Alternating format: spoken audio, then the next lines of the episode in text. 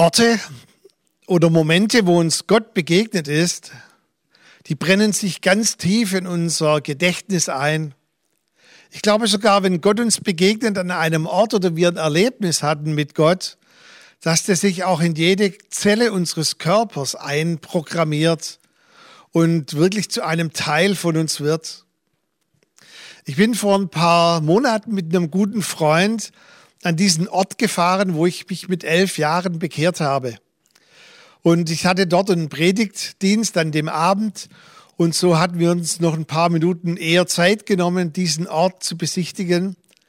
Und ich lief hinein in dieses kleine Zimmer und alles in mir hat wirklich vibriert und es war, als ob ich doch mal zurückversetzt war in diese Zeit, wo ich elf Jahre alt war. Und ich hatte wirklich ganz flächig in meinem ganzen Körper Gänsehaut. Und ich stand da voller Ehrfurcht und es hat mich doch mal wirklich so mit hineingenommen in dieses Erlebnis, wo ich mit elf Jahren Gott mein Leben anvertraut habe. Und dann schaue ich meinen Freund an und der ist total cool und der sagt, ich spüre hier überhaupt nichts und der war wie unbeteiligt in dieser Situation.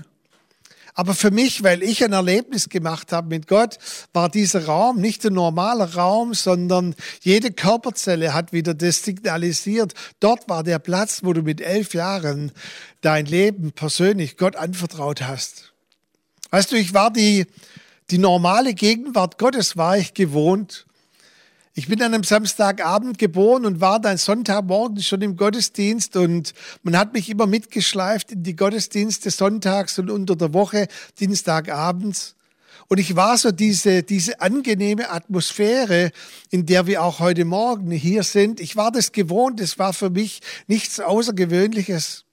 Aber an diesem Morgen in dieser Kinderfreizeit, als ich elf Jahre alt war, da erlebte ich etwas, was wir nennen die manifeste oder die lebendige Gegenwart Gottes.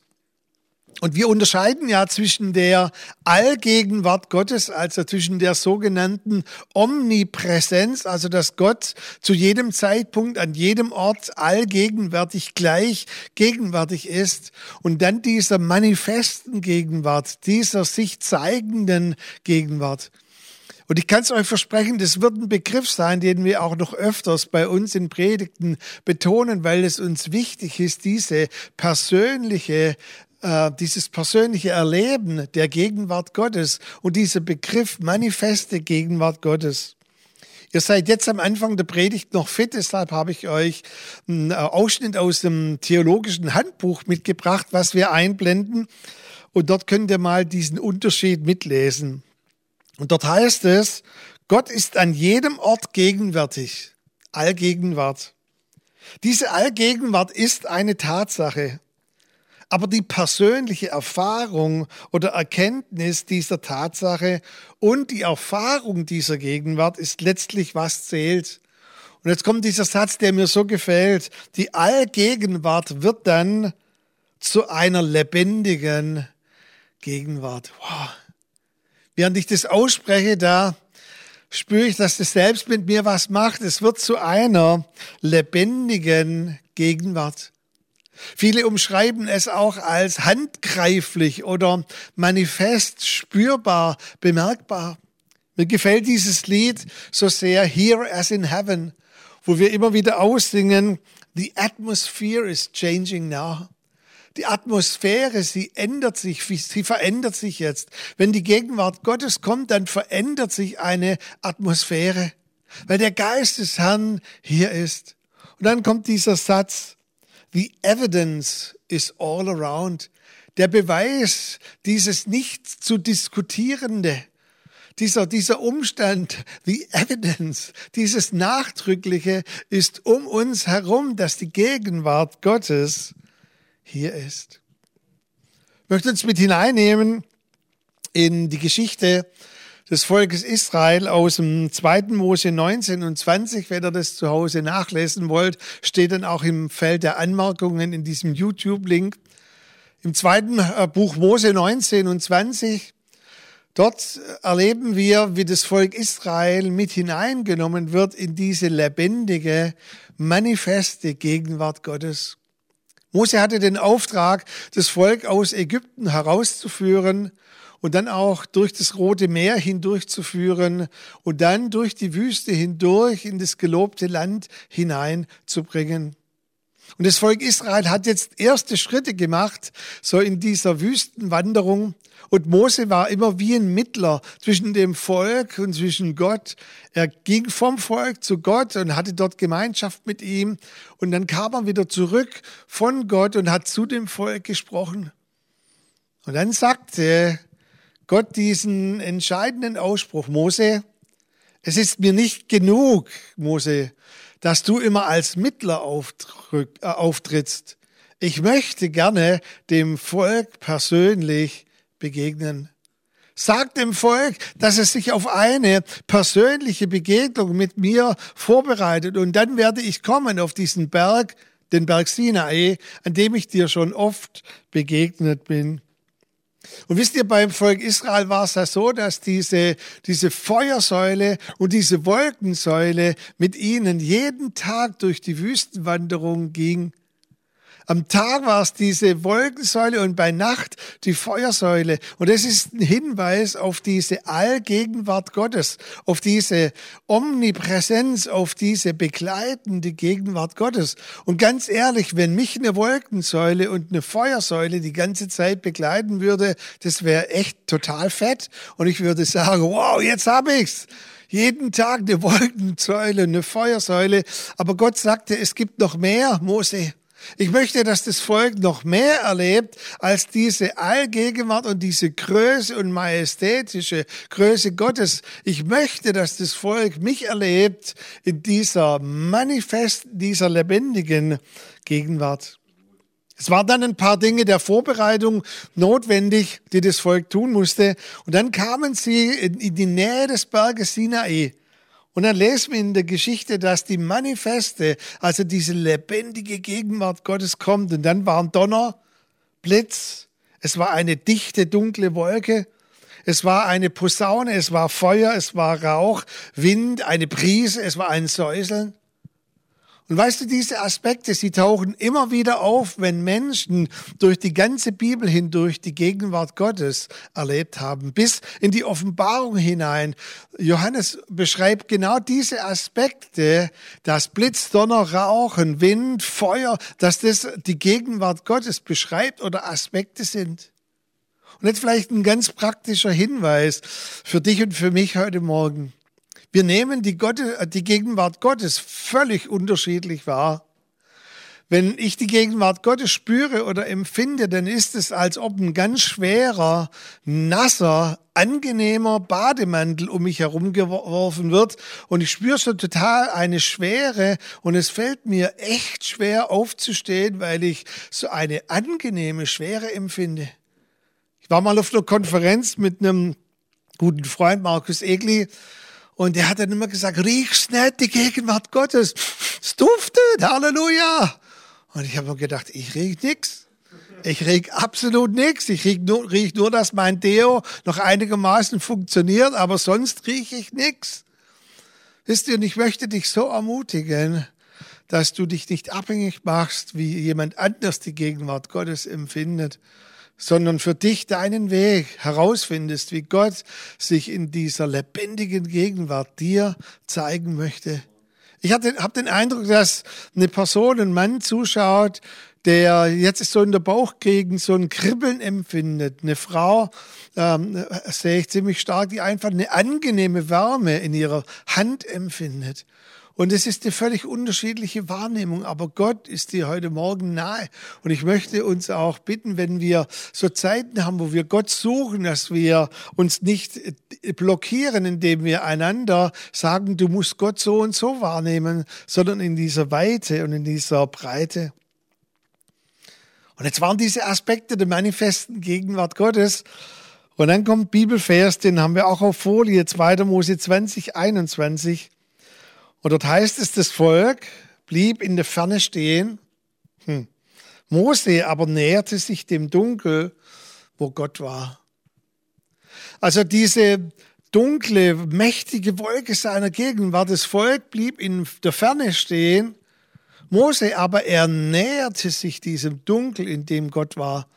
Es hat verschiedene Gründe, warum das Volk in dem Abstand stehen blieb. Es hat bestimmte Gründe, warum auch so im Alten Testament, im Alten Bund, das Volk nicht in diese letztendliche Nähe hineinkommen konnte, wie wir es im Neuen Bund, im Neuen Testament tun können. Aber weißt du, was mir in dieser Aussage gefällt?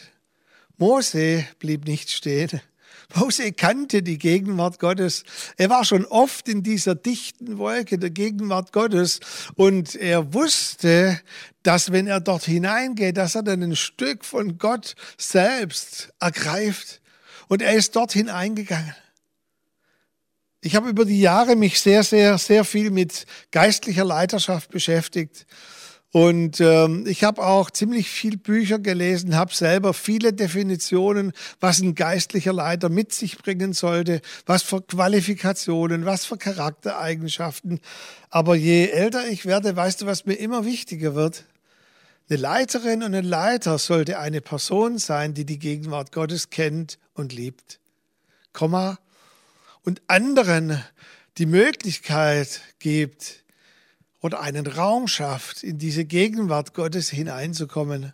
Das ist meine tiefste Überzeugung, dass es auch unsere Aufgabe ist, sei es in den Treffpunkten, sei es für uns, die wir hier Gottesdienst leiden, sei es in anderen Bereichen, dass wir immer wieder einen Raum schaffen, in dem Menschen Gott persönlich erleben konnten. Ich bin so dankbar für diese Frauen, die an diesem Vormittag in der Kinderfreizeit diesen Raum kreiert haben, in dem Gott wirken konnte. Und ich hatte wirklich eine massive Erfahrung als Elfjährige. Und ich weiß nicht, wo ich heute wäre, ohne diese Erfahrung gemacht zu haben. Ein Leiter, eine Leiterin schafft einen Raum, in dem Gott wirken kann. Und Gottes Herzschlag war es nicht nur damals im Volk Israel, diesen Raum zu geben oder diese Möglichkeit, sondern auch danach hat er immer wieder von sich aus die Initiative ergriffen und hat gesagt, Mose, baut mir eine Stiftshütte, baut mir dieses Zelt, ich will ein Zelt der Begegnung. Und dann war dieses Zelt der Begegnung da zusätzlich zur Feuer- und Wolkensäule. Die ganze Idee dahinter kam ausschließlich von Gott, diese Räume der Begegnung zu schaffen. Und es war seine Idee, Jesus Christus auf diese Erde zu schicken, dass er diesen Vorhang, der uns noch trennt, wegnimmt, auf dass wir wirklich in eine tiefe Intimität mit ihm kommen können. So sehr liegt ihm daran, dass wir ihm begegnen. Wir seht, liebe ich Geschichten, wo Menschen in der Gegenwart Gottes waren oder wo Gott sich durch diese lebendige Gegenwart offenbart hat. Und so mein persönlicher Highlight ist diese Geschichte von Jakob in 1. Mose 28 an diesem Ort Bethel. Und keine Sorge, wir werden keine Bethelgemeinde, sondern es geht mir heute Morgen nur um diesen Ort. Aber ich finde diese Geschichte so genial. Und ich denke, die meisten von euch hier werden diese Geschichte kennen. Ich werde auch nachher noch ein paar Verse uns vorlesen. Und dort heißt es, während Jakob schlief, sah er diese Himmelsleiter, manchmal auch fälschlicherweise als Jakobsleiter bezeichnet. Dort, wo er sich niederlegte, da war diese Leiter, die auf der Erde stand und die Spitze, sie rührte bis in den Himmel hinein. Und die Engel Gottes, sie fuhren auf und sie fuhren nieder und oben an der Spitze von dieser Leiter stand Gott und er sprach zu Jakob. Wow, was für ein massives Erlebnis der Gegenwart Gottes. Und dann wacht er auf und er sagt wahrhaftig, der Herr ist an diesem Ort und ich wusste das gar nicht. Dieser Ausspruch, der gefällt mir. Der Herr ist an diesem Ort und ich, ich wusste das gar nicht.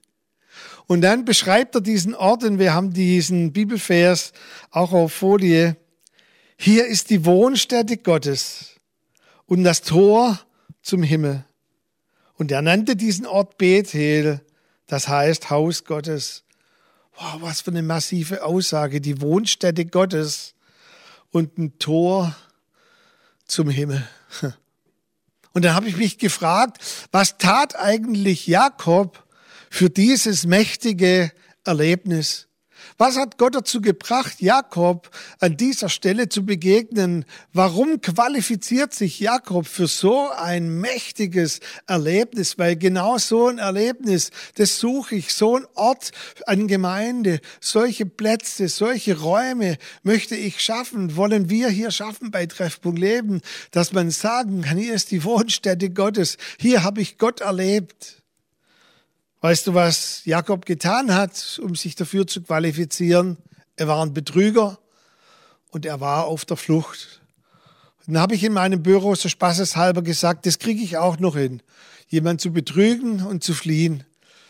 Und dann habe ich nachgedacht, ich würde es nicht mal schaffen, jemand zu betrügen der hat seinen Bruder betrogen, seinen Zwillingsbruder. Ich könnte meinen Bruder niemals betrügen. Ich könnte auch jemanden hier aus der Gemeinde oder sonst, ich könnte niemand betrügen. Ich, ich schaffe das gar nicht. Jakob war ein Betrüger und er war so krass, als ihn sein Vater fragt, Jakob, bist du's oder ist es dein Bruder Esau, wo er diesen Segen sich erschleicht? Da sagt er seinem Vater, ohne irgendwie ein schlechtes Gewissen zu haben, ich bin's, Esau, hier. Und da hat er sich Felle auf seinen Arm geklebt, weil sein Bruder so haarig war. Und er erschleicht sich Dinge. Und er ist an dieser Stelle, weil er fliehen muss, weil er überhastet aufbricht und weil sein Bruder ihm nachjagt. Und wisst ihr, was mich, mir so gefällt an der Geschichte? Im Vers 11 heißt es, und Jakob aber blieb an dem Ort, wo er gerade war. Sieht nicht nach einem Plan aus, oder? Und er nahm einen Stein, der dort gerade herumlag. Sieht auch nicht nach einem Plan aus, dass er jetzt tagelang irgendwie gefastet hätte, um Gott zu erleben an diesem Platz. Er blieb einfach, wo er gerade war, und er nahm gerade das, was herumlag. Und als ich das nochmal für mich so studiert habe, habe ich denken müssen, was für eine Souveränität und was für eine Liebe Gott in sich trägt, wie er selbst ein Betrüger einem Menschen, der auf der Flucht ist, der sogar wegrennt von seiner Berufung, der in die entgegengesetzte Richtung geht von dem, wo er eigentlich sein sollte. Sein Platz war nicht dort in Beersheba, wo er hingeht, sondern sein Platz war woanders und trotzdem fängt ihn Gott ab und gibt ihm so ein mächtiges Erlebnis. Und als ich das so nochmal für mich studiert habe, habe ich so empfunden, dass es auch für uns als Treffpunkt Leben von Bedeutung ist. Weißt du, wir suchen jetzt auch einen Ort, wo wir sagen können, es ist ein Ort, an dem Gott wohnt, ein Ort, wo wir empfinden, wo es gut ist und wo wir auch das bauen können, was wir schon so lange auf dem Herz haben, eine Wohnstätte Gottes, ein Tor zum Himmel. Und vielleicht sieht vieles von dem, was wir tun, ein bisschen planlos aus. Wir, wir schauen hier, wir schauen dort und vielleicht wie bei Jakob, der gesagt hat, jetzt lasse ich mich einfach mal da nieder und Gott hat gesagt, und dieser Ort wird Bethel sein, dieser Ort, an dem Gott wohnt. Und weißt du, wir können jetzt auch von uns aus nicht mehr, mehr tun, als wir getan haben. Wir können nicht noch mehr machen. Aber ich glaube, dass es sein kann und sein wird, wie bei Jakob. Und darauf vertraue ich und vertrauen wir, dass Gott hereinbricht und Gott was tut. Jakob hat überhaupt nichts getan. Er hat sogar das Gegenteil getan von dem, was vielleicht notwendig gewesen wäre. Aber Gott hat alles getan. Und im 1. Mose 35 könnt ihr auch noch nachlesen, ruft ihn Gott nochmals an diesen Ort zurück, an diesen Ort Bethel und begegnet ihm nochmals und hat nochmals ein sehr mächtiges Erlebnis ist mit der Gegenwart Gottes. Wir vertrauen darauf, dass er hereinbricht dass er sich zeigt. Ich möchte uns zum Abschluss ein Zitat noch äh, vorlesen und das haben wir auch auf Folie. Howard G. Hendricks, er war ein Theologieprofessor in äh, Dallas und auch bei den Promise Keepers, bei dieser sogenannten Männerbewegung, war er einer der prägendsten Figuren. Und er hat mal gesagt, man kann Menschen aus der Distanz beeindrucken, aber nur aus der Nähe berühren. Hm. Man kann Menschen aus der Distanz beeindrucken, aber nur aus der Nähe berühren. Wisst ihr, unser Gott, er ist absolut beeindruckend. Und es ist auch wichtig, dass wir diese Seite von Gott immer wieder besingen und diese Seite von Gott betonen. We serve a mighty God. Wir dienen einem mächtigen Gott. Er, der die ganzen Galaxien, er, der das ganze All zusammenhält, allein durch sein Wort. Er, der unbeschreiblich groß ist. Er, der auch in dieser Hinsicht furchterregend ist weil wir vor seiner Größe und seiner Majestät, vor, vor seiner Kraft nur kapitulieren können. Und dennoch möchte dieser Gott uns nicht beeindrucken in dem Sinn, dass wir Angst haben und vor uns fliehen, sondern wie Mose gesagt hat zu dem Volk, kommt nahe, ihr müsst keine Angst haben, kommt in diese Nähe und in diese Intimität mit Gott. Und Gott möchte uns wirklich durch seine Nähe berühren. Und ich möchte euch ermutigen, dass ihr immer wieder persönlich solche Orte sucht, in denen ihr die Gegenwart Gottes persönlich erleben könnt. In euren Treffpunkten und anderen Bereichen, wo ihr euch trefft, schafft immer wieder Räume, wo Gott euch begegnen kann.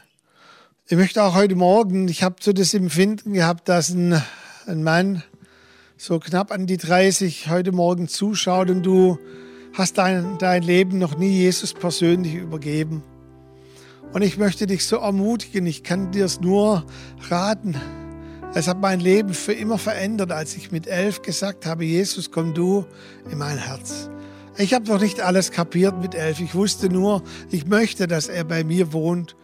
Und du kannst nachher, während ich bete, einfach deine Hand so auf dein Herz legen und kannst sagen, Jesus, komm du heute Morgen in mein Herz. Und du wirst erleben, wie eine wohltuende Wärme dein ganzes Herz durchströmt und du das erlebst, was die Bibel nennt. Du wirst von neuem wiedergeboren werden. Ich möchte auch beten für Personen heute Morgen, die noch nie oder schon lange nicht mehr die Gegenwart Gottes erlebt haben. Ich weiß, wie das ist, auch aus der Seelsorge, wenn Personen sagen, ich habe noch nie so was erlebt.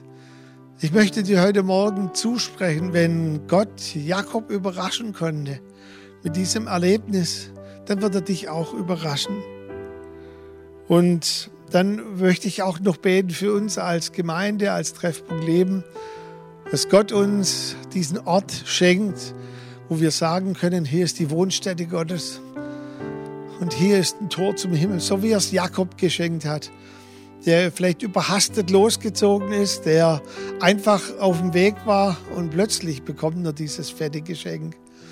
Vater, ich bitte dich für diesen Mann, diese Person, die heute Morgen ihr Leben dir anvertrauen darf und soll. Und wenn es auch noch mehrere sind, Herr, dass du das tust, Herr, was du bei mir getan hast und so vielen von uns hier im Raum, dass deine wohltuende, angenehme Gegenwart, dass sie jetzt dieses Herz erfüllt. Und was immer, Vater, notwendig ist als ein Zeichen, das zu spüren, ob das ein Kribbeln ist, ein Friede, eine Wärme, Vater, ich bitte dich, dass dein Heiliger Geist es bewirkt, Herr. Und ich bitte auch für Personen, die noch nie oder schon lange nicht mehr deine Gegenwart so persönlich empfunden haben. Ich appelliere, Vater Gott, in deine Souveränität und deine Gnade, Herr. So wie du Jakob überrascht hast in diesem Ort Bethel, dass du kommst, Herr, und deine Gegenwart manifestierst und zeigst, Herr. Und ich rufe wirklich auf, Vater, dass dein Heiliger Geist in ihnen, der schon in ihnen wohnt, jetzt zu einer lebendigen Gegenwart manifest wird, Herr. Jeder in seiner Art und Weise. Und Vater, du siehst auch, dass wir auch in noch einer überschaubaren Zeit jetzt einen neuen Ort brauchen, in dem wir uns niederlassen können, Herr. Wir müssen aufbrechen, Herr. Wir sind vielleicht sinnbildlich auf der Flucht. Wir wissen nicht, wohin wir gehen können, Herr. Wir schauen hier und wir schauen dort, Herr. Und ich bitte dich, Vater, dass es so sein wird wie bei Jakob, dass du hereinbrichst, Herr. Auf das vertrauen wir, Herr, dass wir alles eigene ablegen können an Anstrengung und sagen, der Herr bricht herein, Herr. Und dass diese Leiter vom Himmel kommt, Herr. Und dass wir spüren und merken, dies ist der Ort, dies ist das Tor, dies ist die Wohnstätte. 阿门。